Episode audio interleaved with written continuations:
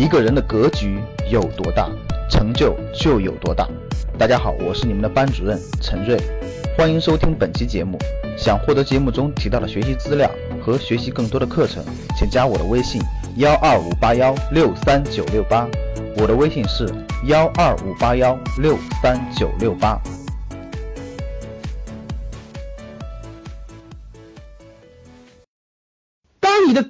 是思想启蒙，当你的需求思想启蒙以后，你真的是 这么说吧？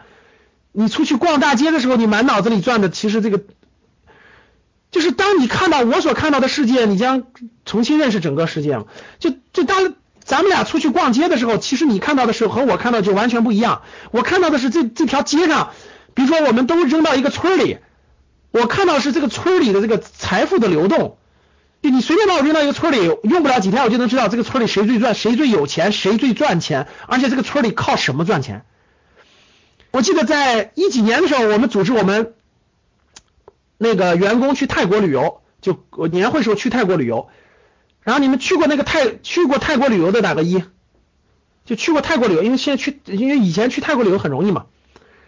你看去泰国旅游的时候，你们发现没发现？你跟跟团去的话，假设你是跟团去的话。是不是有很有五大那个购物中心？对，是不是有五个大的那个购物中心？然后买什么那个就是五个主题是不一样的，是不是？大家发现没发现五个主题是不一样的？然后呢，呃，有的是卖这个，反正都是免税品的。然后呢，这个每很多家还免费管理自助餐，对，有很多家免费管理自助餐，是不是？对，有一家是卖宝石的，有一家卖什么乳胶枕的，有一家卖什么东西的。你看，有人说中国人开的，其实你就完全不懂了。你认真分析完你就知道了。我我当时去做了两家店，其实我就明白了，那是那是泰国皇室的生意，别人根本就做不了的。这五大购物中心是泰国皇室的生意，对，中国人根本开不了，不可能是开的，是泰国皇室的生意。然后呢，这个这个这个，其实你你转就能看明白了。所以你看，当我们都到一个村里。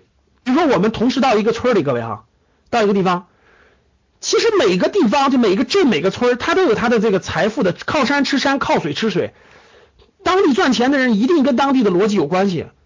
所以你其实，比如说我走在一条河的边上，我就能看到有的人就是卖这个河里的沙子的，有的人就根本看不懂。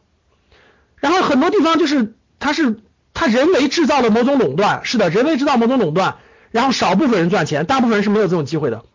你到任何一个地方，你看我全能明白它的它这个它这个商业结构是什么样的，谁是这个镇里赚钱的，谁没有赚钱的？是的，所以各位，这就是大家看到的这个逻辑是不一样的。所以你看那个有时候我跟学员出去玩的时候，学员那啥时候，有的学员就说：“哎，怎么你你老师我跟格局学完了后，现在我出来到某个饭店吃饭，我都关注关注他人流量什么的。”是的，就是嗯。你这个，当你的这个思维变成这种思维的时候，你会发现你的财商，你就财商思想就启蒙了。